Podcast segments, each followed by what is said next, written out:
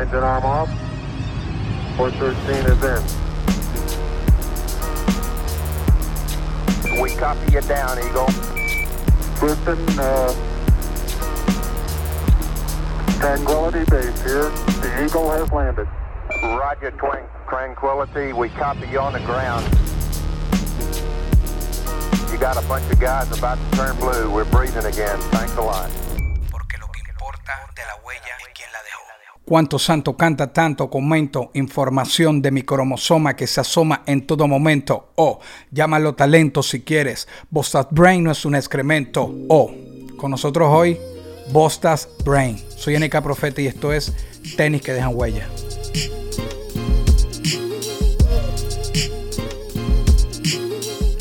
El siguiente episodio de Tenis que dejan huella es presentado por Entregas RS.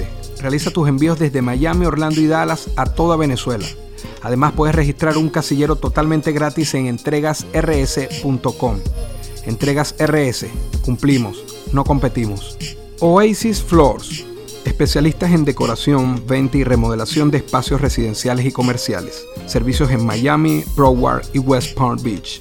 Visita oasisfloorsflorida.com. Un oasis de opciones para ti.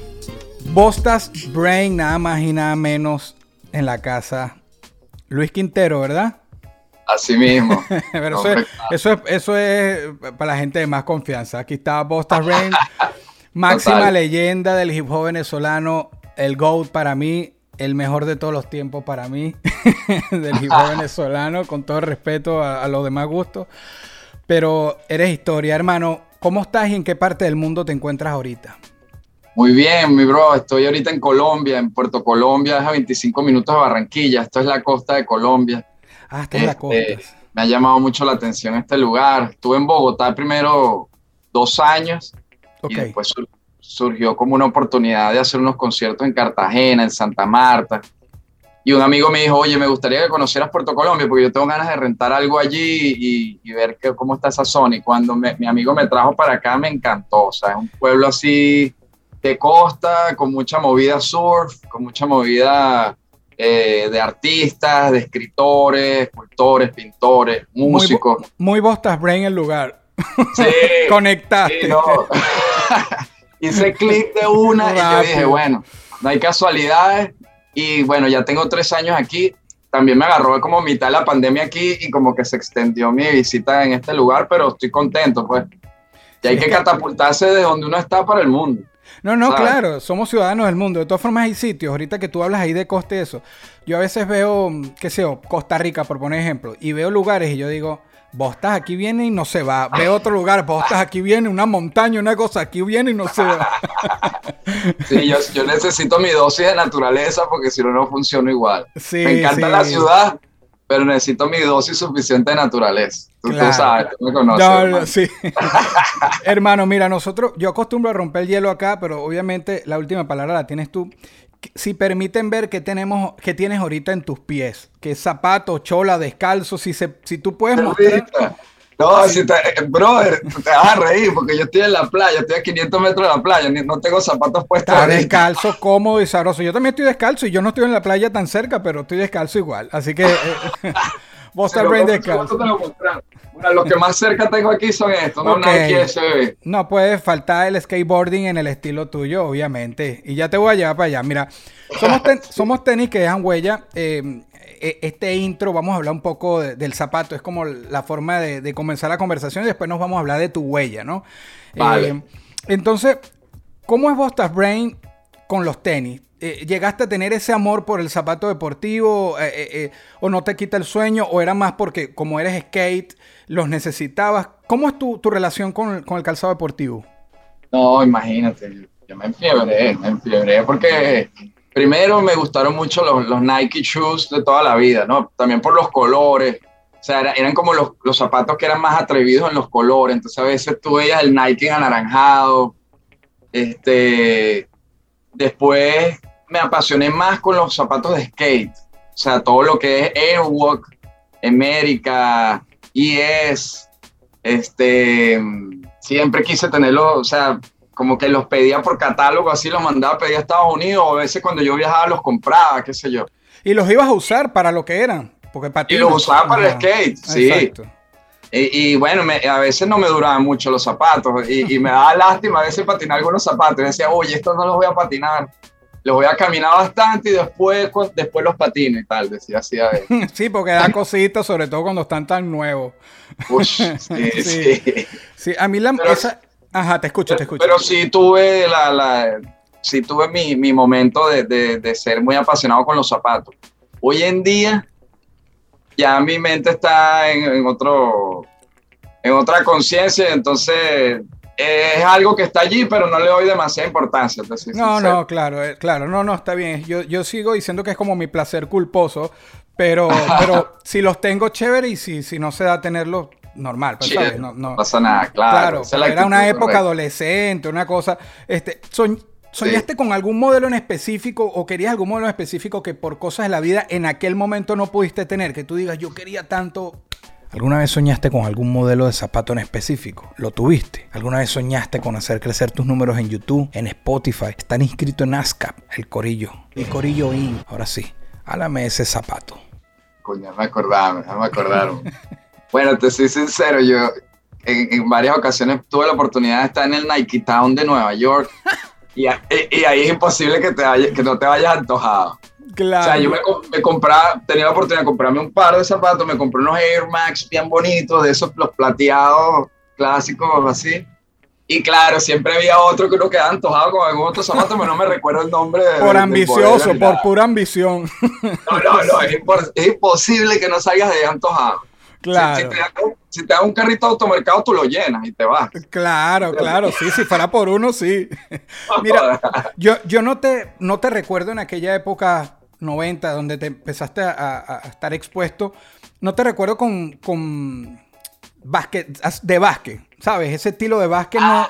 Pero ¿te gustó alguna vez o sí, tuviste sí. alguno? Sí. No, no, si tuve algunos zapatos de básquet, claro, sí, no, sí Ah. los tuve. Claro, no, claro, claro. Lo que pasa es que después me empezaron a gustar más los Air Max. Ok. Y, y empecé a comprar puros Air Max. Sí, que es otro flow, es otro flow, pero sigue siendo tenis, claro, ¿no? que también es Sí. brutalísimo. Es fino, Eh. sí. Y son muy cómodos, esos zapatos son, estás flotando, viejo. Sí, sí, es como estar sobre el aire. descalzo, total, total. Yo, a mí también la época skate me agarró. Yo fui muy mal skate, de- debo reconocerlo. Es más, tuve una lesión de tobillo que no me puse férula, no, no me la cuidé y sufro crónicamente. Pero Oh. esa, esa afición de una época que, bueno, que llegó el, el- el rap metal, el new metal y, y estaba muy relacionado también al, al skate. Yo tuve mis chatmuscas y mis Osiris y, ¿sabes? Era como también, era brutal. Fino, no, bien, bien, ya por ahí Sí. me champeaste. No, no, no, y yo te recuerdo, patinando en Valencia fuiste varias veces y uno era como, un, mira, Bostas está patinando en la Plaza Las Tres Marías y todo el mundo se iba para allá. Bostas está patinando no sé qué, que eso era de vez en cuando. Uno Qué llegaba ahí con su patineta, pero yo me quedaba viendo para no ser ridículo. Y dije, no, no me voy a humillar delante de Brain aquí. Pero bueno, Qué hermano. cómico, bro. Qué anécdota más curiosa, bro. No, imagínate, los panas de toda la vida y, y siempre, como tú dices, eh, la gente siempre mm, notó que yo soy una- un ser muy allegado, muy, muy de, de estar ahí con los panas, Sí. que no es nada más, ay, no, Bosta en la tarima. Uno sabe Bosta como el artista de la tarima, no. Los panas, los panas saben que Bosta estaba por la ciudad y, No, y, y no, te lugares. cerrabas, no te cerrabas a las personas, pero uno podía llegar a ti. Eso, Sí. eso, Sí, eso, eso, como te digo, yo he procurado sostener eso siempre y, y tener como un approach en sincero con la gente que se te acerca a, a- a decirte algo, me agradó tu canción, pana, me caes bien, qué buena onda. Yo creo que eso es parte del trabajo del artista y el que, el que se quiere comer esa parte del trabajo está olvidando algo importante. Yo le digo siempre a los panas, tú quieres ser artista, tú quieres ser cantante, bueno, tienes que estar dispuesto a que la gente te salude por la calle, de repente algunas veces que sean imprudentes y tú tienes que, tienes que saber respirar profundo, Algunas veces Porque- bastante, sí, sí, hay bastante imprudencia muchas veces. Sí. ¿entiendes? Y uno tiene que saber lidiar con la gente que a veces no se sabe comportar y todo eso, ¿sabes? Sí, sí. Pero porque de- chill, chill. De hecho, también a veces es por la misma emoción o nervios que traen que hay personas que quieren ser chéveres contigo y pueden meter la pata, dicen algo, como tú dices, es como que... Chavo, no, ahorita sí, porque me, me hiciste acordar algo. Una vez estaba en Margarita tocando en un local con. DJ H. Estábamos presentando el mixtape de La Constelación Nuestro.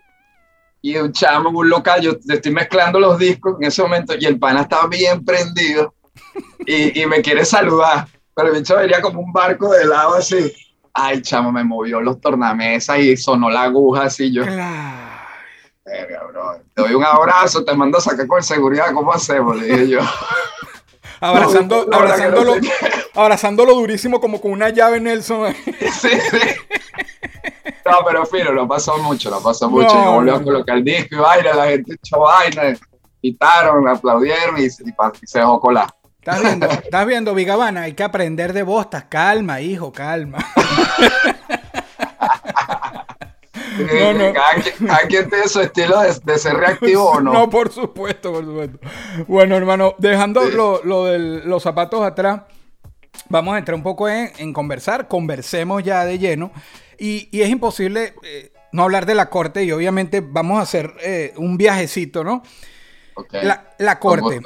Sí, la, la corte lo cambió todo, la corte cambia el juego. Y yo entiendo también, eh, incluso cuando en- yo los tengo la oportunidad de conocerlos a ustedes hace 15 años haciendo un documental, yo recuerdo cada opinión que daban y ustedes siempre, ustedes mismos se desligaban, incluso lo tengo bien presente, como que no somos los primeros, o sea, no es que se desligaban, fuimos los primeros con una producción.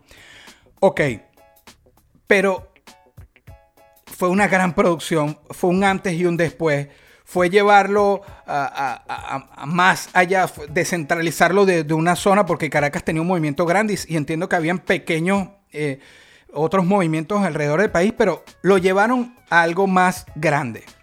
Entonces, es innegable que hay un antes y un después con la corte. Después viene el, documental de Venezuela Subterránea, se juntan más gente y, había un movimiento increíble. ¿Qué se siente antes de, entrar más en, la historia de la corte?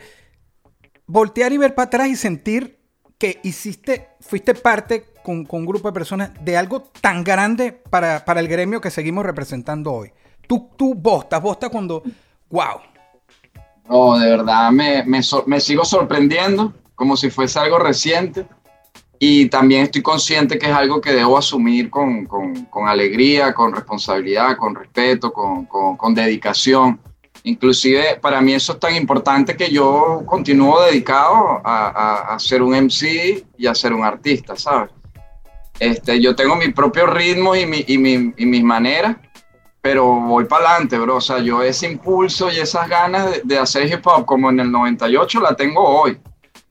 ¿Entiendes? Que, que, o sea, lo digo aquí abiertamente para que la gente sepa que, que ese espíritu de, de- de hacer hip hop, ese espíritu libertario, de, bien decir las cosas, de, saber ser un storyteller real, que- que relata las cosas como son.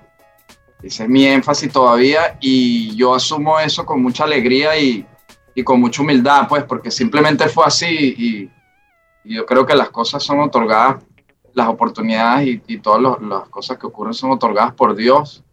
Entonces yo lo sigo viendo como una bendición y, y siempre procuro estar en comunicación con todos los hermanos de la corte. Y así ha sido todos estos años. Y vamos bien, vamos bien. Lo, lo importante es mantener el, el ritmo y la continuidad, que por naturaleza ya eso se está dando. Tú, tú- tú lo dices así como que todavía siento que fue hace poco, yo lo siento igual.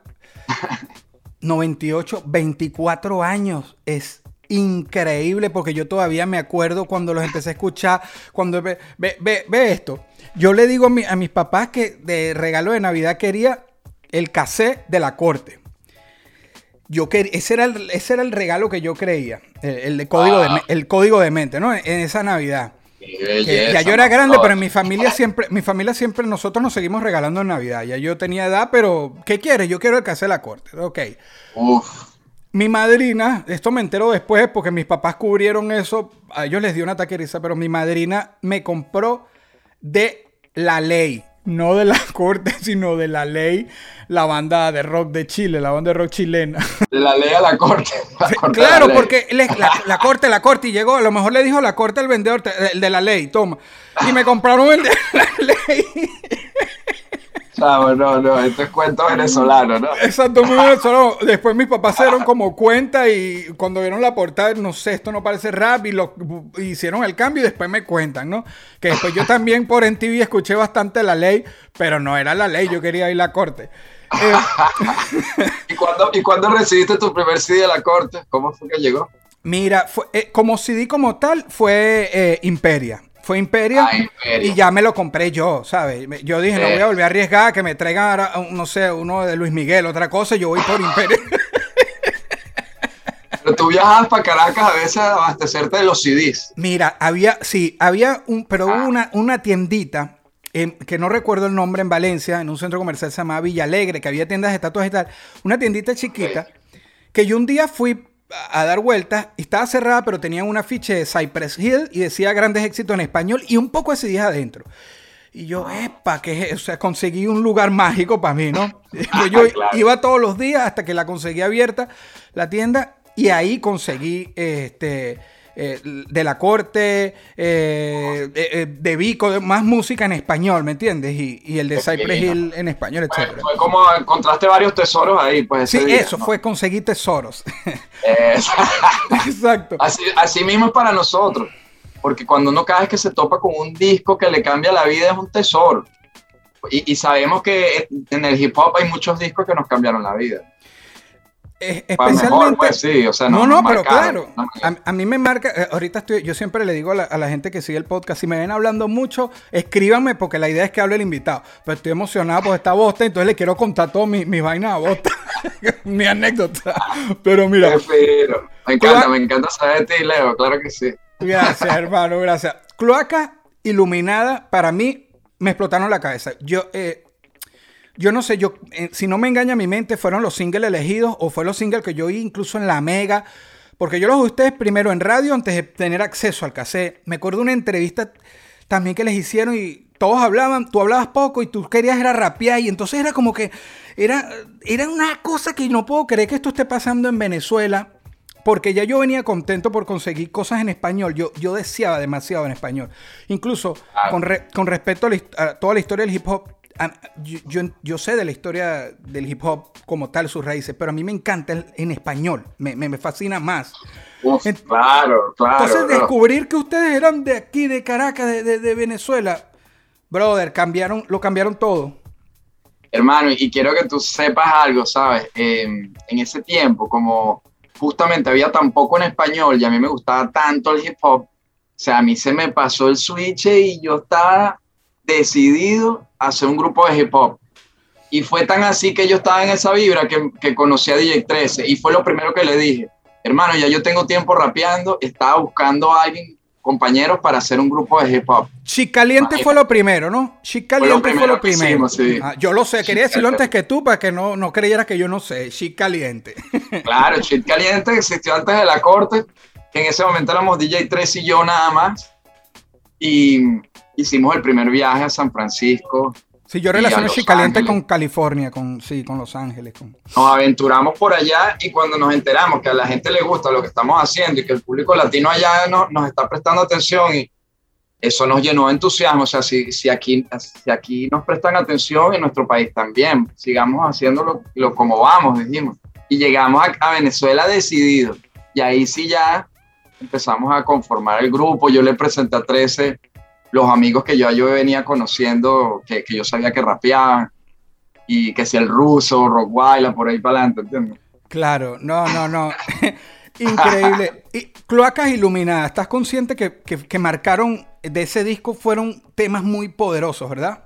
Claro, estoy consciente, fíjate, porque Cloaca es- fue un- como un reclamo social de lo que yo veía que estaba pasando en el país también, en el mundo, ¿sabes? Este, tiene como, tiene algo de sarcasmo, este, pero también es muy directo y es como, como, sí, como, como denunciando un poco eh, todo, todo, ese, todo ese abuso de poder, todo, todo, todo ese derecho torcido que, que estaba en Venezuela también en esos tiempos, que se veía venir, ¿sabes?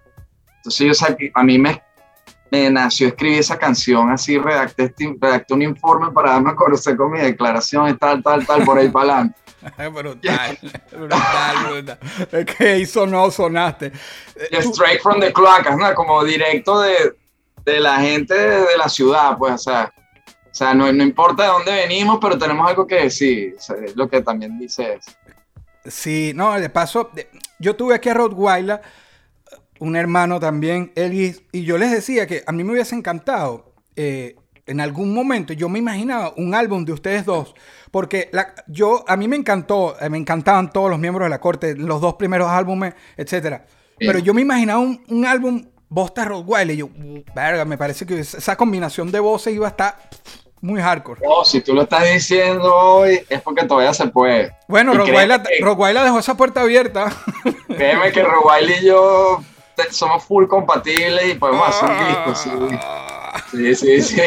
Eh, Eso es eso está ahí resonando, ¿viste? Claro, Yo- bueno, yo, que yo me, animaría, yo, yo me animaría. Para mí Rod es como el Dr. Dre en español. Yo lo veo así, en serio. Yo le digo el mini Dre. Bueno, Rottweiler, bueno, es, uno de los raperos que yo más admiro también, bro, sinceramente. completamente, completamente. El Elvis, bro. Ya quedó aquí Rottweiler, eh, queda, queda pendiente que, que mandes tus acapelas de una vez para... Sí, eso, eso en cualquier momento puede surgir. a mí no me extrañaría, a mí me parecería algo supernatural. Es cuando Method Man se, se reúne con Redman. Y listo. eso suena muy parecido a lo que esperas. sí, eso, es lo que me imagino, sí. Está increíble.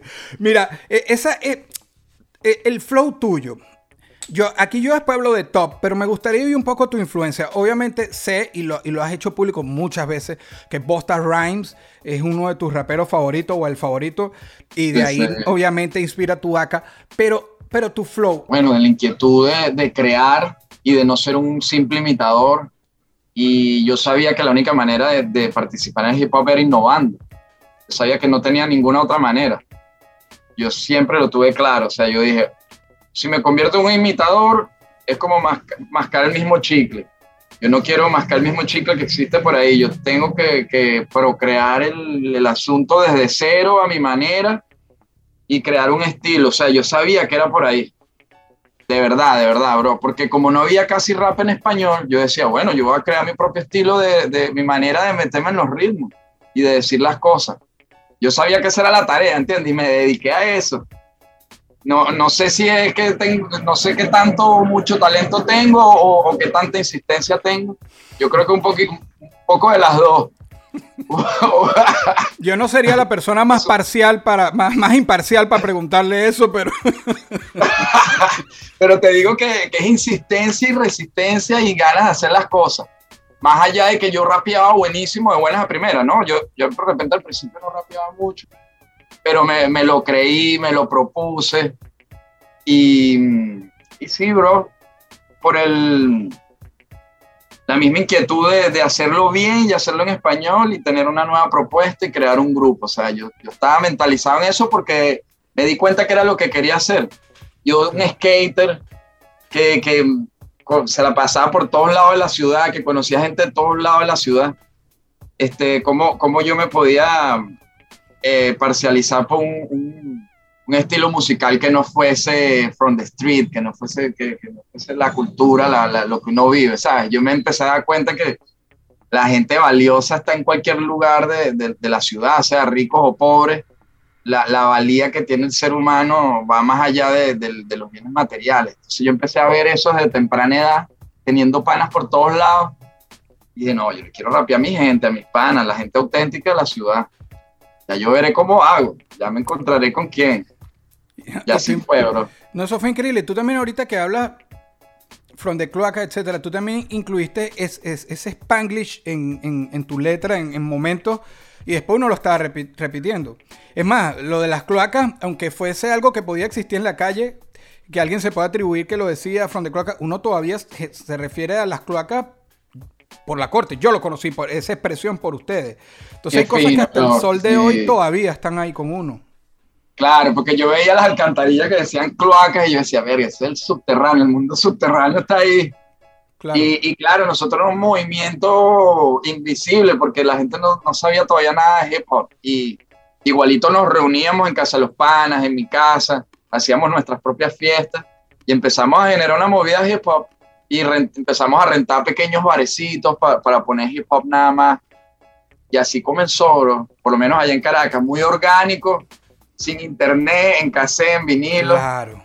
No, yo andaba con mi radiocito en la calle así, con mi Walkman amarillo y mi patineta. O sea, nosotros la, generamos sin redes sociales, directo, directo en el street y, repartiendo panfletos en la calle, en Sabana Grande, claro. por ahí, ¿entiendes? Es que por eso te digo que hay un antes y un después. Yo también entiendo cuando a veces en los géneros alguien dice, yo fui el primero que hizo tal género, así sea una rama del hip hop. Una cosa es que, ok, se te puede dar reconocimiento que es verdad, hay pruebas que nos llegan a que tú fuiste el primero en, eso. Pero el que realmente, el que lo pega, para hablarlo más claro, el que nos, no es, el, que lo distribuye de una manera que hace que los conozcamos, tiene un, eh, eh, tiene un valor agregado, ¿sabes? Yo puedo, yo puedo decir que yo fui el primero que cantó rap con bachata y nadie tiene prueba de eso. A lo mejor lo hice y sacó un, VHS que lo hice, pero la cosa es el que lo distribuye y el que lo lleva a los oídos de todos. Es la gran diferencia. No por nada, la verdad. Claro, no, no, no. Es, así. Bueno. Y, mm, ajá. ¿Y cómo se llama? Este, también hay gente que lo pudo haber estado haciendo antes, pero como hobby, no, no, no le entregaron todo el asunto, no se la jugaron todas. Nosotros no la jugamos todas, ¿entiendes? yo me iba a inscribir en, en, un, en, un, instituto para estudiar publicidad y me inscribí, empecé a estudiar seis meses allí. Y yo estaba ahorrando dinero para comprarme un carro y, y seguir haciendo mis estudios y broma. Pero cuando DJ 13 me dijo, bro, hay una oportunidad de que abramos los conciertos en, en, California al grupo Super Elegantes, con el grupo Super Elegantes, que era la, la novia de él en ese momento, que le había firmado una disquera en California y necesitaba un grupo talonero para hacer una primera gira. Y ya yo tenía el dinero para comprarme la, el carro y seguí estudiando en el Instituto Publicidad y Mercadeo. Y yo decidí y tuve que hablar con mi familia. Yo voy a dejar de estudiar, yo siento que tengo que ir a California eh, por lo de la música y por lo de mi skate. Claro. Entonces, oye, quiero que me respeten esta decisión. No voy a seguir estudiando, me voy. O sea, yo, yo me la jugué toda. El que no se las juega todas es un joven nada más. Claro. Pudiste haber estado rapeando antes que nosotros, pero de repente te lo tomaste fue como un hobby, no de repente así a todas, pues no sé. Es un decir, pues, eh, pero sí tiene, sentido. Tiene sentido, obviamente, el que, el que le entrega el 100 no es lo mismo que el que le entregó la mitad, es, obvio, y el que arriesgó más. Claro. pero bueno, los hechos son los hechos y eso, y, y, la historia es la que es. De ahí lo llevan a algo magno, que es la Corte Imperia, porque ya la Corte Imperia, o sea, entró en radio, ya a lo mejor al principio era ustedes tocando puertas, yo siento que ya ahí en ese momento era algunas radios tocando de la puerta a ustedes, eh, eh, ya fue una cosa brutal, eh, Imperia. El entrompe con hierro, porque ese, ese disco yo me, lo conozco como en el orden. Este, el, no sé si te recordarás el intro con hierro, es de Forrest Gump, de, de, de, de Rescaten al Soldado Ryan. Yo siempre he querido preguntar. Oye, no me acuerdo. Vamos a tener que preguntarle a tres. sí, esa plomamentación a mí me parece que es rescatando al soldado Ryan, no sé, pero. Puede ser, puede ser. pero nada. que lo planta Forrest Gump también. Que lo... Sí, no, mira, aquí está el ah, hombre. sí, sí, por eso es me un montaje. Es un montaje. De, su película Forrest, cuando recibe ah, las Night Cortés, sí, sí. Ah, no sabía, no sabía. Sí, sí, él, eh, sabes que esa película tiene poco de detallitos chéveres ahí. Este, sí, Cuéntame, la corte imperia. Ya fue, era su imperio. Bueno, bro, eso fue un momento, un momento estelar para nosotros, porque fue cuando el, sueño se cumplió y se solidificó, como lo veníamos presintiendo que, que, estaba la posibilidad. Más a veces nosotros ni pensamos en eso. Nosotros grabamos el primer disco por el simple hecho de que nos encanta el hip hop y teníamos la necesidad de expresarnos. No sabíamos si nos iba a firmar una disquera ni nada. Pero bueno, estos señores se interesaron por nosotros. Eh, todo pasó muy, muy cinematográficamente en el sentido que el dueño de la disquera nos invitó a su, mansión, donde él tenía eh, un, un, teatro privado en un sótano, para que hiciéramos la, la, primera presentación para ellos, con un grupo de empresarios, para ver si, si, se iban a terminar de animar a firmarnos a nosotros. Así fue la cosa. Wow. ¿Entiendes? Allá en, Caracas. ¿Recuerdas Sí, el- la compañía? ¿Podrías, ¿Puedes decir el nombre de, de esa? Sí, cómo no. La compañía se llama Latin World. Ok, sí, que yo lo recuerdo en los discos, pero para estar seguro, claro. Y entonces imagínate, nosotros, o sea, apareció el hombre de la disquera como, como uno se lo imaginaba. Hicimos una presentación exclusiva para ellos. Los tipos sentados ahí fumándose sus habanos y vainas. De película. Sí, de película, te lo juro. Yo, yo hubo un momento que me puse nervioso y me dio como un calambre en un, en un dedo de la mano. Nunca me había pasado esa vaina. En, pleno, en plena presentación. Pero yo me di un- tuve un paso más adelante de mí mismo. Yo dije, no me voy a dejar, este, como, ¿cómo te digo? Distraer porque me dio un calambre, chamo, me dio un calambre en un dedo de la mano. ¿Tú puedes creer esa vaina? Eso es rarísimo. De los tenía un poco de nervio, pero yo decía, no joder, esta es, esta es la única, esta es la oportunidad que tenemos, yo no puedo parar por este idiota. Y le di durísimo ese día, rapié como, como, como siempre, gracias a Dios. Yo, yo creí que, que ibas a decir, ahí, ahí empecé como a convulsionar y dije, ¡ay, que hay mal de San Vito! Ahí fue que le hice laca y tal. Ahí no sé. Qué fuerte. No, no, me No, pero Piro, Sí. Pero, bro, entonces por ahí siguió la onda de que, claro, entonces ahí ya nos consolidamos, ellos nos compraron el primer disco y nos firmaron para hacer el segundo disco. Y, y, o sea, y participaron en todo lo de la grabación. Este, o sea, fue un buen, fue de cierto modo un buen deal para nosotros.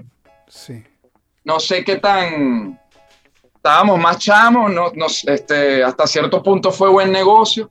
Hubo un momento que, que tuvimos que, o sea, bueno, eso, eso, eso no me lo estás preguntando ahorita. No, no, bueno, pero llegó al, al final del ciclo, digamos. Pero claro, pero es que Sí. pero también a mí me parece espectacular porque a veces hay grandes bandas que se quedan con ese primer disco que impactó. Pero ustedes si pueden ver para atrás y esa- están esos dos álbumes históricos y yo amo el primer álbum, pero en calidad de sonido y otras cosas, el segundo eh, me pareció que había una evolución y, Sí.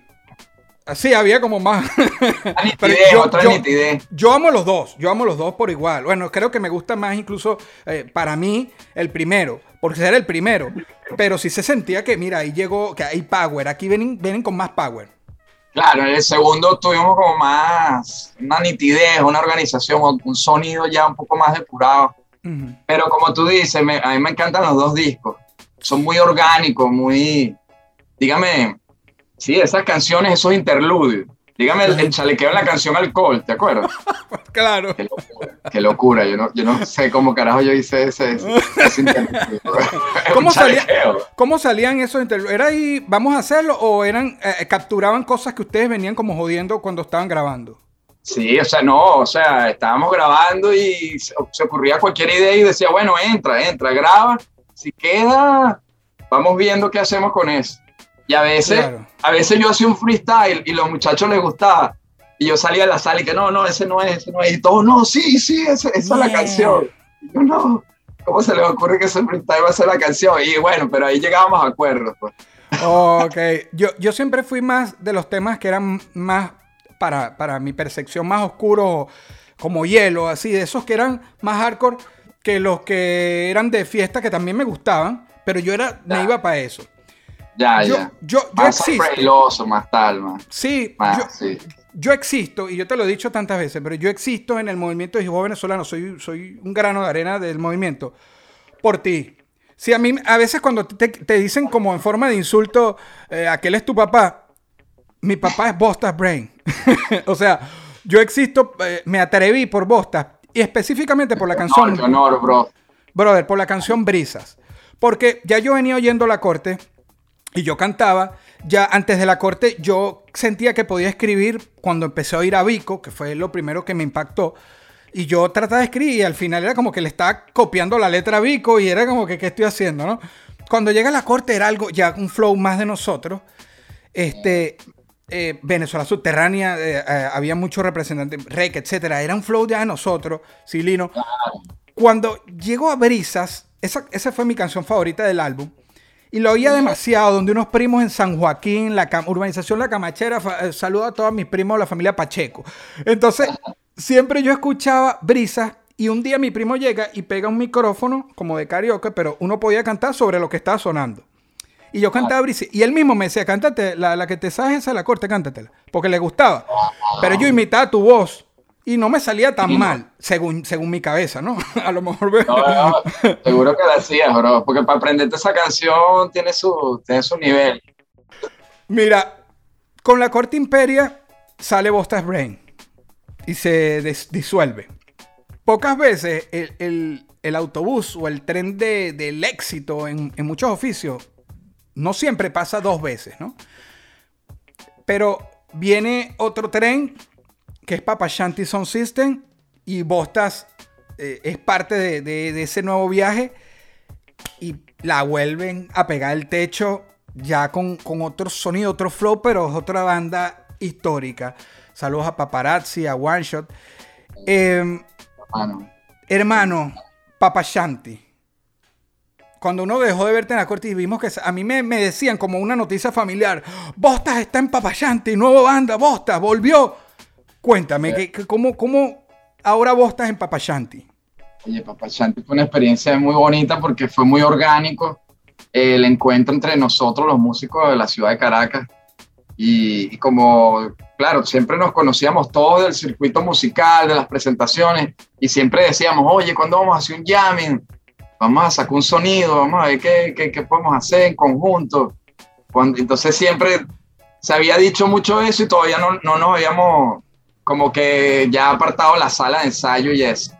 Pero entonces una de esas viene, ¿tú te acuerdas las bandas que si Lumumba, Todos tus muertos y ellos? Claro, claro. Entonces da la casualidad que estaban ellos en, en Caracas y ahí el tecladista Germán también estaba quedándose en casa de Juancho. Y entonces dijimos, oye, yo creo que ahorita es el momento para que vamos a aprovechar que está Germán y vamos a hacer un jamming. Entonces invitaron a Paparazzi, a Chonto, este, Juancho. ¿Quién más estuvo ahí ese, ese primer día? Eh, este, ¿quién más? ¿Quién más? Daniel, obviamente Daniel. Y bueno, empezamos a tener como unos primeros jamming y esos jamming los grabamos. Ok. Porque nos- nosotros dijimos, no podemos desperdiciar porque esto, porque todos son muy talentosos y, y puede surgir algo bueno. Y sin, sin pensarlo mucho, simplemente estábamos grabando. Pero entonces cada vez que nos reuníamos veíamos que, que salía un tema, salía, salía una, una gran idea, salía un, un buen flow. Entonces después nos reunimos a escuchar eso, eso, esos primeros ensayos. Y entonces dijimos, bueno, pero va- vamos a, a- a oficializar ya algunas canciones de esto, porque esto está sonando muy chévere. Entonces, o- o como que oficializamos ya algunos temas. Mira, este se va a llamar tal, este no sé qué, esto es un coro. Y entonces Daniel consiguió el primer toque nuestro en la Belle Époque. Mira, que nos vamos a presentar en la Belle Époque. Así Pero mismo literalmente esto nació, la palabra orgánica está muy usada, pero fue completamente orgánico. Se reunieron unos panas a soltar y se, y se formó. completamente orgánico. Ahí no hay mente, ahí no hay mente de que, ay, vamos a hacer un proyecto súper exitoso para pegarla al techo. No, ni siquiera estamos pensando en eso. Estamos Oh, pensando wow. simplemente, coño, es hora de hacer música. Ya nos hemos dicho muchas veces que vamos a hacer un jamming y no nos hemos reunido. Y ahora que lo estamos haciendo, nos gusta el sonido. Entonces, cuando fuimos a hacer la presentación a la Belle Époque, hicimos como la, la mitad freestyle y la, la otra mitad ya eran como cosas estructuradas. Ok. Y también lo volvimos a grabar. Ah, ok. Entonces vol- volvimos a escuchar la grabación y ahí sí ya surgieron las canciones. Y ahí, Y ahí No, ya no, sí, ya- sí le dieron estamos. forma, le terminaron de dar forma. claro, le terminamos de dar forma y así seguimos un cuanto tiempo así con eso. Este, llegó un momento que ya teníamos todas las canciones, ya, ya teníamos las canciones, ahora faltaba grabar el disco. Bueno, decidimos hacer una gira para recopilar dinero y para después grabar el disco. Entonces hicimos una gira por Venezuela y fuimos ahorrando para grabar el disco. Y con ese dinero, después que tocamos dos años, tocamos como dos años, dos años y medio. Después de tocar dos años y medio fue que invertimos, el- eh, hicimos esa vaca y grabamos el disco. Después que grabamos el disco fue que ya el batazo ya, ya había sonado, pues ya empezamos a sonar en la radio y, y surgieron Wow. invitaciones y cosas. Esa es la verdadera historia, Broski. No sé si la había escuchado de esa no, forma. No, no, qué brutalidad. Y después, de- con Papá Shanti yo también siento cierta nostalgia porque es como que un día no te vi más y un día es como que pusieron el micrófono y ahí quedó, ¿no? ¿Sabes? Uno tiene contacto, yo siempre he tenido contacto con, con Juancho. Juancho ha sido un maestro que me ha ayudado mucho a organizar mi carrera.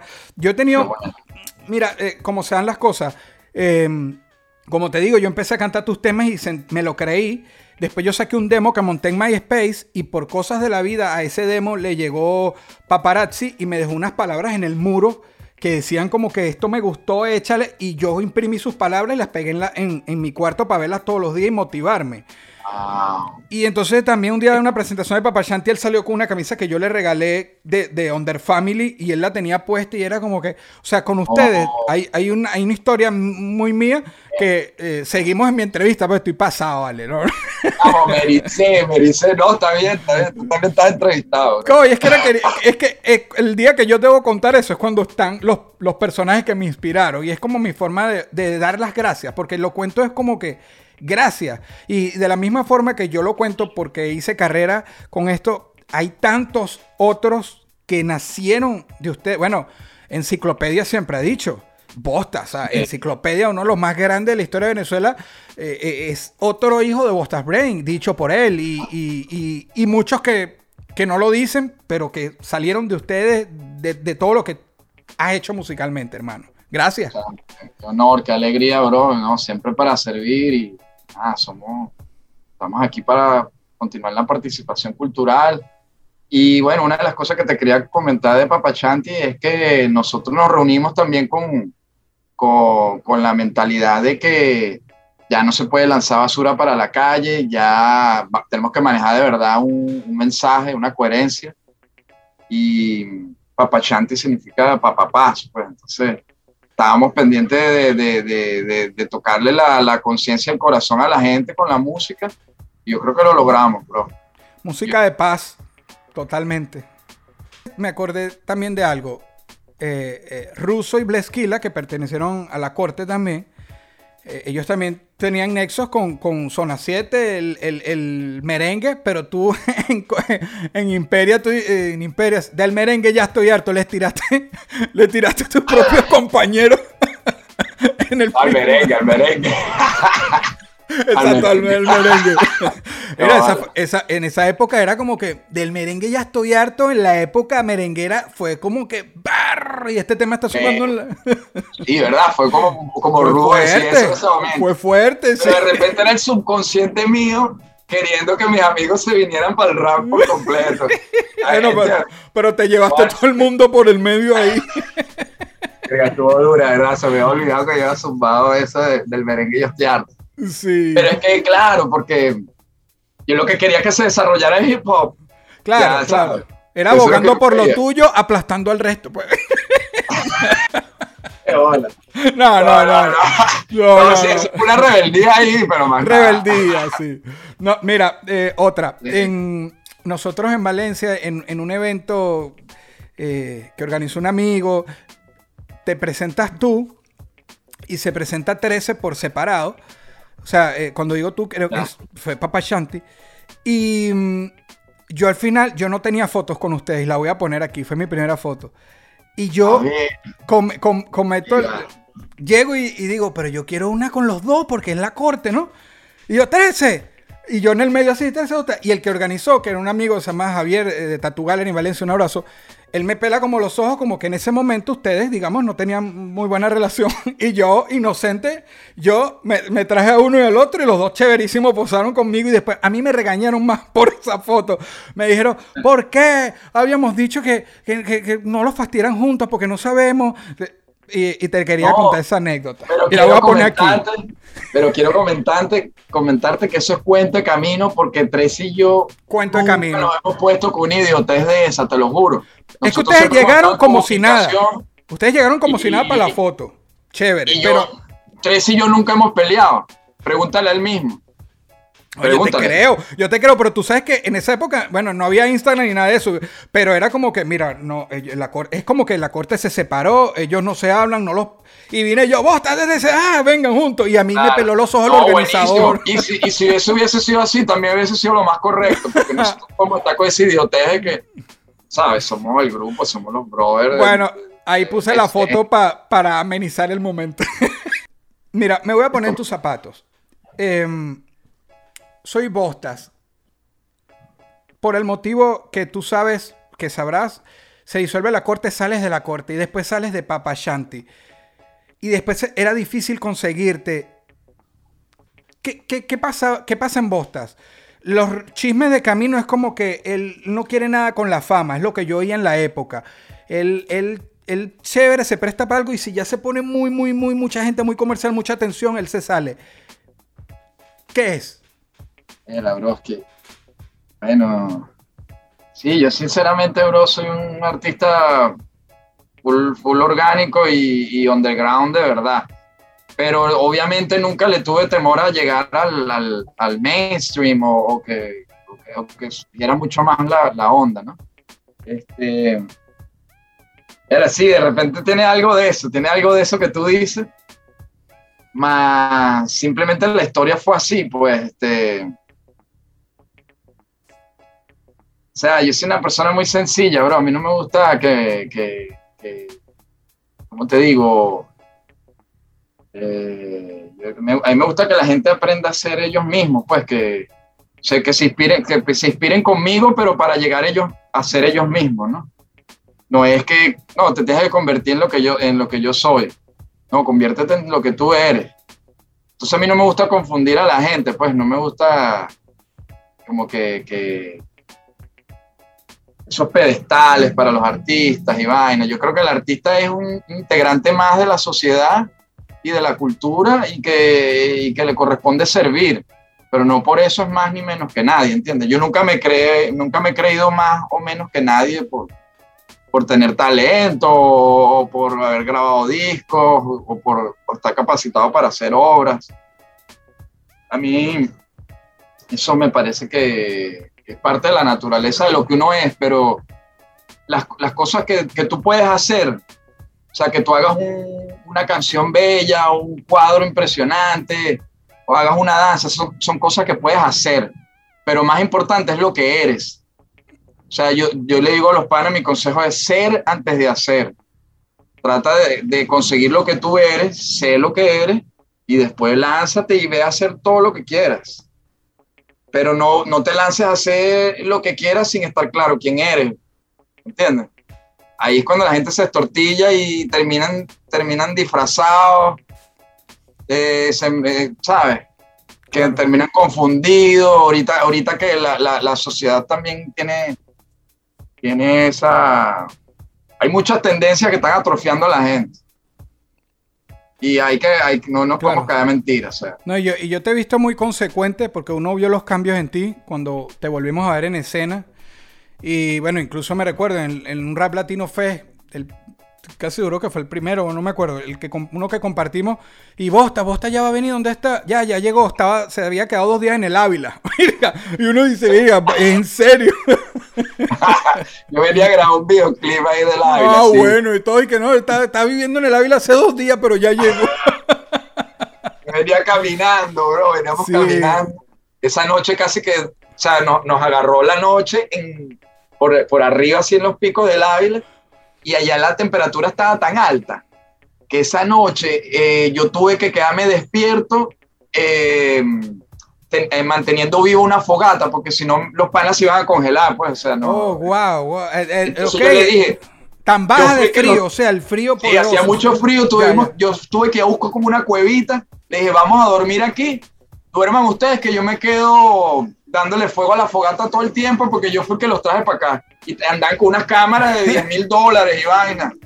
Tres panas. Do, te, do, te sentiste responsable. la esposa de él. Te sentiste responsable de que los metiste para allá. Claro. claro y claro. al día siguiente llegué a tocar el rap latino así sin dormir mucho. Así sí, como es que todo el mundo ahí, ahí backstage, todo. Vos estás tallando desde el Ávila. estaba rojito, quemado de, de, del, del frío, sí, y del frío, porque el frío quema también, sí. Ajá, hermano. Luego de la corte, Papashanti, bueno, Chic Caliente, la corte, Papashanti, Bostas Brain. Bostas Brain sigue activo en la música, lanzas tu álbum Atleta del Sonido y hasta el presente sigue sacando música, pero me gustaría eh, detenerme en el álbum Atleta del Sonido y el Bostas okay. solista. Ok.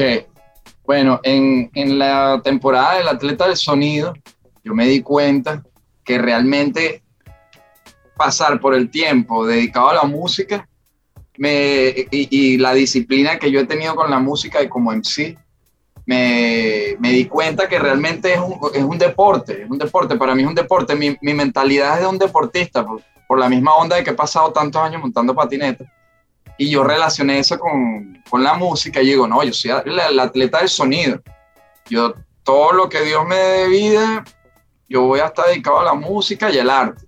Entonces me, me puse esa, el atleta del sonido, y empecé a grabar canciones, canciones, grabé como 25 temas, para ese álbum. Y estuve wow. como, como ocho años grabando la, el, el, álbum, imagínate. ¡Wow!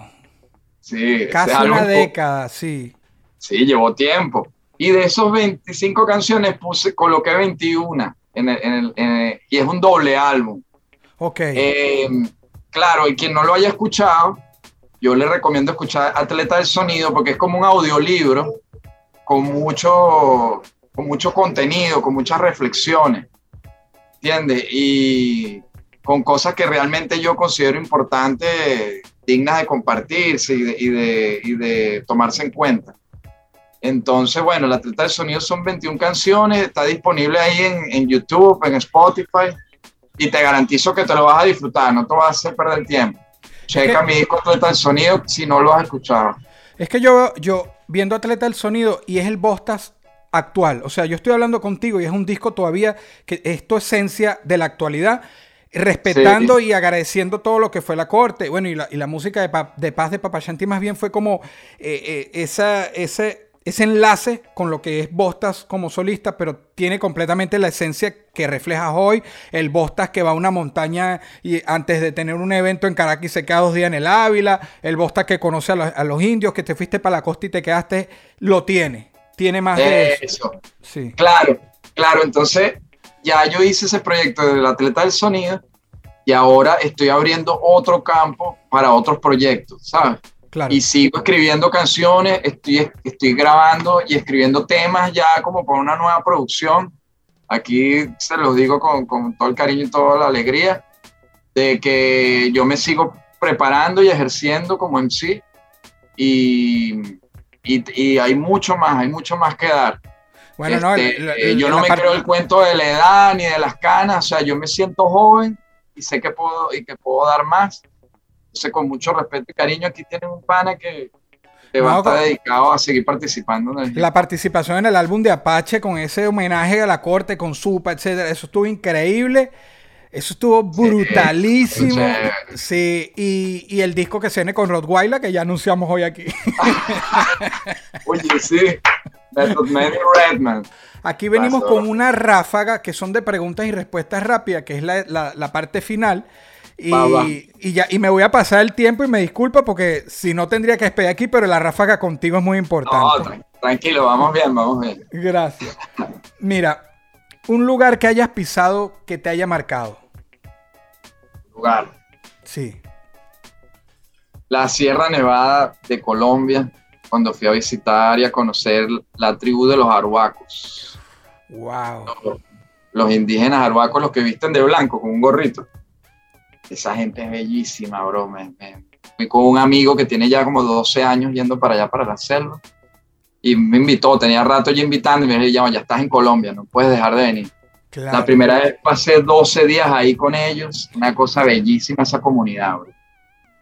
Brutal, eh, brutal. Eso me cambió la vida para mejor, o sea, para, eh, ellos son los guardianes de la tierra, ellos tienen un mensaje de, de, de cuidar y preservar la tierra y están sosteniendo un rezo así que yo creo que si no fuera por el equilibrio que se mantiene con, con las poblaciones indígenas, este, estuviéramos, estuviéramos, el mundo estuviera más desequilibrado. Estuviéramos peor. Estuviéramos peor.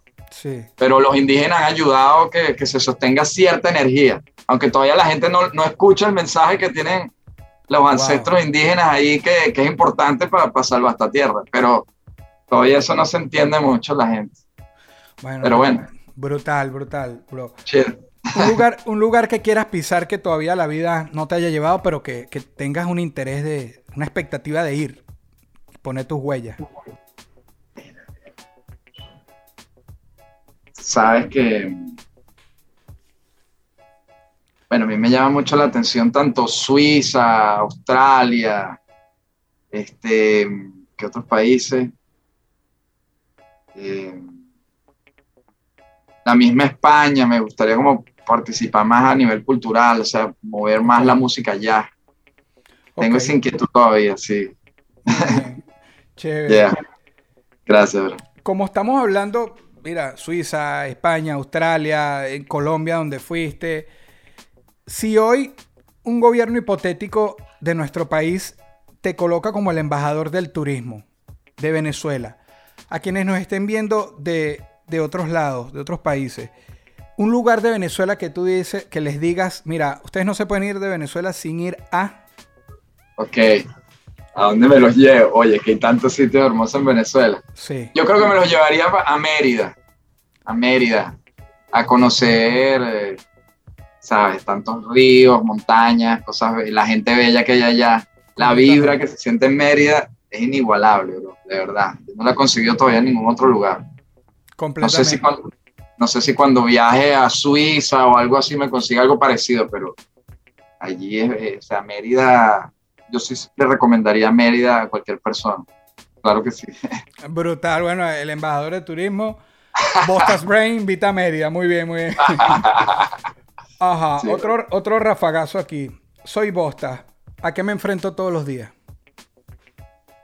No, enfrento más, más, que todo es como acepto la vida como, como una plenitud y la agradezco. O sea, yo, yo, yo, siento gratitud por la vida y, y, me enfrento al reto de vivirla dignamente, vivir la vida dignamente y con, con ganas. O sea, que, que aprende a vivir ya no se le quitan las ganas. ¿Entiendes? Tremendo punchline ahí. Sí, sí. sí, sí. sí eso, lo, eso, lo, saqué una letra mía por ahí. que bien. Ah, muy bien, muy bien. ¿Qué, ¿Qué, me hace feliz? Soy Bosta. ¿Qué me hace feliz? Ah, siempre respirar, siempre saber que, que, lo que estamos viviendo viene de la divinidad, que, que sea lo que sea que estamos viviendo, es, como una creación de, de Dios, una creación de la divinidad. Eso me hace feliz y me hace aceptar los, los, los, los, colores y los altos y bajos de la vida como algo natural y, y procuro asumirlos sin, sin drama, sin, sin quejas, sino cuando, cuando los días están buenísimos, los agradezco y celebro sin, sin quedar inconsciente. Y cuando la cosa está malísima, mantengo la ecuanimidad.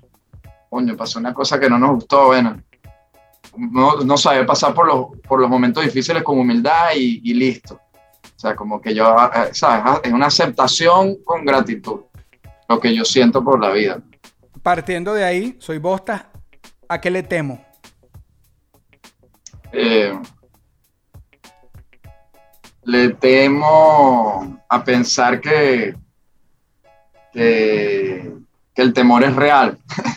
Le, le, temo pensar que el temor es real, porque el temor es una ilusión.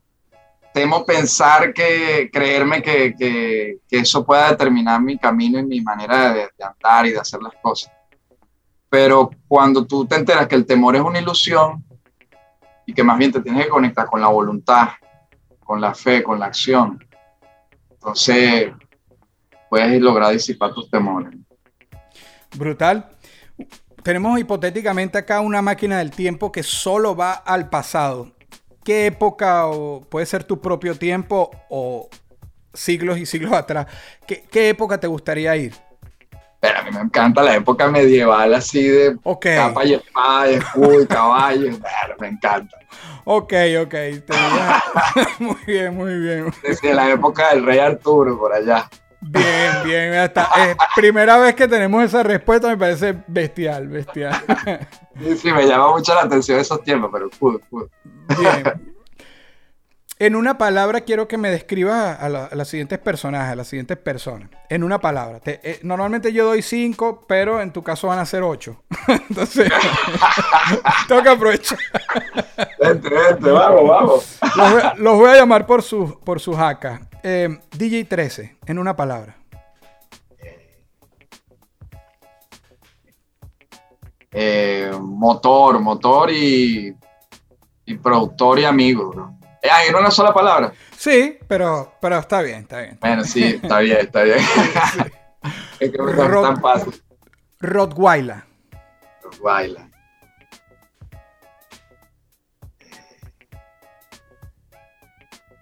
Baila es la innovación de nosotros, bro. innovador, eh, creativo, gran amigo, noble, full noble.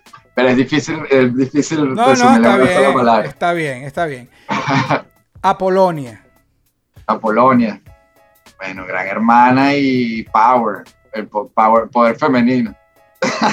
Sí, hacía falta nombrarla. Vigavana, cubano. Mi Habana, bueno, mi hermanito grande, caballo cubano. sí, sí, gran hermano y, y un corazón noble, sí, bro. Pana es un Bleskila. guerrero, un guerrero. Sorry, te interrumpí ahí. Sorry. ¿Quién? Bles, Bleskila. Lesquila es potencia y, y buen humor. Este, gran pana, gran amigo, bro, claro que sí. Que le agradezco la joya esa que se sacó de la manga, ese tema de la corte de la época que, que- que sacó ahorita. Bueno, lo vi publicado por Bleskila. Increíble. El tema que. Y, y a mí me sorprende que eh, Joshua es muy, muy allegado a lo espiritual también. Ok. Sí, siempre te hace una referencia a, a Dios, al Espíritu Santo. Y eso me sorprende, que son cosas que a veces la gente no, no se imagina que los artistas tienen esa conexión. Ruso 40. Ruso Maximán, el, el- el león de Caracas, uno de los nuestros, uno de los leones de Caracas y bateador designado para la próxima temporada también. Buenísimo. Así mismo, Bien, bien. el hombre Eh, que ruge. One Shot. One shot. Oye, la nobleza y la sabiduría, la esperanza y la fe, bro. Ese es one shot. Y, y el octavo, Paparazzi. Paparazzi, el ermitaño, guerrero y, y sabio. Buen amigo, buen amigo. Sí, te yo sé que te nombré ocho amigos, ocho hermanos y, y es que y si hubieses tenido otros grupos te los iba a seguir nombrando aquí. otros que yo otros que yo conociera. Sí, sí, sí. Oh, válido. No, me alegró mucho que me los refrescara a todos mis hermanos. Están muy presentes. Sí, no, y, y- y siempre va a faltar gente, pero, pero para lo que uno tiene aquí en el recuerdo, quería escuchar eso. La lista más larga que me he lanzado aquí, mira. Eh, pero, bro, espero, espero haber desglosado bien así que tú me entiendas como la conexión con cada uno de ellos. No, Bueno, sí, sí, créeme que sí. Mira, tu top 5, el tóxico, le digo yo, porque hacer top es complicado. Siempre alguien te dice, faltó aquel, faltó aquel, ¿por qué no nombras a quién? O mañana te preguntan otra persona y dices otros, pero yo quiero ir tu top 5 de raperos en habla hispana que, que te gusten. Pueden ser los que te inspiraron de otra época, pero yo quisiera oírlos en español. Que me nombres Ok. cinco Wow. que, cinco que, que te gusten. wow. Cinco, cinco raperos de estos tiempos aquí en español. Sí. Del tiempo que ah, quieras, pero en español me gustaría oír la lista de bostas. Me agarra impulso, bro. Pero está papita, pero está buena, está buena. Mira, bro. Este. Te puedo poner. Mira, bro, el, el mismo Reque, lo nombro ahí. Este. El mismo Acapela. Te pongo a mi hermanito Marlon, Lil Supa. Te pongo a mi hermano, mi hermano Rockweiler. Esa lista da miedo, ¿vale? Está Sí, buenísima. sí. Te pongo a mi hermanito Rockweiler. Y tú mismo, bro, tú también estás ahí. Tú estás Ah, ahí. basta, no me hagas esto, me voy a poner a llorar. No, no, tú estás ahí. Tú estás ahí. Yo te la No, voy a aceptar porque eres demasiado el- buena vibra. Eres demasiado el- buena vibra. El orden, de los, el orden de los tractores no altera el conuco. No te lo dije en orden. Pero se hace sonar el furruco. Dale, empezó. No, fue el chinazo. no, pero por el chinazo, echando. No, mi No, no, lo, que no, te, no. lo que te quiero decir que ahí sí es, simplemente es un bloque de cinco, pero que tú también estás y que yo me he sorprendido con el nivel de tus canciones y tus nuevas producciones. Me han gustado mucho, bro, te lo tengo que decir. Me sorprende el nivel que has ido alcanzando y no bajes la marcha, bro. Tú estás ahí, tú estás ahí design- design- eh, bateador designado también. Gracias, hermano, gracias. De corazón. From Venezuela. Amén, amén. Mira, vienen las dos últimas preguntas que te las voy a hacer algo continuas. Y, y antes agradecerte por la oportunidad, por el espacio. Siempre me has brindado, cuando uno ha tocado tu puerta, siempre eh, la has abierto y te agradezco, brother, porque Gracias, bro. No, eres siempre a la legen- orden, bro. legendario, Bostas Brain, ¿sabes? Gracias, bro. Gracias, mi corazón. Vamos para servir siempre, bro, y, y pues, estar en sintonía con mis hermanos y echar para adelante todos los proyectos y liberar a Venezuela y por ahí para adelante. Amén. Todo lo que se pueda, todo lo que Dios disponga. Amén, amén. Hermano, aquí no tienes que explicar ni dar un porqué, solo pones un nombre en la mesa. No quisieras estar en los zapatos de quién. No tiene que ser por algo malo precisamente, De- pero... No, de ningún presidente. Ok, No, no me parece que es lo más inteligente que puedes hacer en esta vida, meterte a presidente. ok. Y ahora sí, ahora sí, un porqué, ¿no? Pero en los zapatos de quién, Bostas Brain, con todo lo que sabes hoy, si pudieras estar un día, son 24 horas, en los zapatos de quién estarías y un porqué. No importa si es hombre o mujer. No, no o Es por un chinazo. día. Con, no, no. Es por un día con todo lo que sabes hoy. Era, bro, tú sabes que no sé si esta es la respuesta más correcta para esta pregunta, pero me llegó a la mente. No, es que yo admiro muchísimo, hay una artista que yo admiro muchísimo, que es Alicia Keys, porque me parece que tiene un nivel de, de conciencia, de nivel intelectual y de, y, de, y de musicalidad y de alma y corazón muy bella esa, esa mujer. O sea, yo quis, o sea, me llama la atención saber cómo es su vida, cómo, cómo es esa plenitud de que, alcanzó un nivel muy alto. Me, me, me apasiona saber cómo se siente ella de todo eso, ¿sabes? Alicia Mucha- Keys, bro. Suena raro, suena raro que haya dicho eso, pero, pero es la verdad. Fuera de, fuera de la mente común de que, ay, no, es una mujer, ¿no? ¿Cómo, cómo vas No. a querer verte? No. Pero es una cuestión que es de- del alma, de- más allá del sexo. ¿no? Me gustaría saber cómo, cómo se siente ella, porque yo siento que ella es una artista que ha alcanzado una cúspide y es madre y está- tiene como todos los niveles de su vida los cubrió de una manera extraordinaria. Cuando puedas vean su Instagram, escuchen su música, es- esa pana está en un nivel impresionante. Se los digo, bro. Muchas gracias. Esto fue una producción, esto fue una producción. El Corillo Inc. distribución digital, campañas y crecimiento en YouTube y Spotify. Te inscribimos en Nazca, trabajo con ellos. Escriben elcorilloin.com. DJ Pijama, producción ejecutiva. Y para cerrar, este servidor, NK Profeta Under Family. Porque lo que importa de la huella es quién la dejó.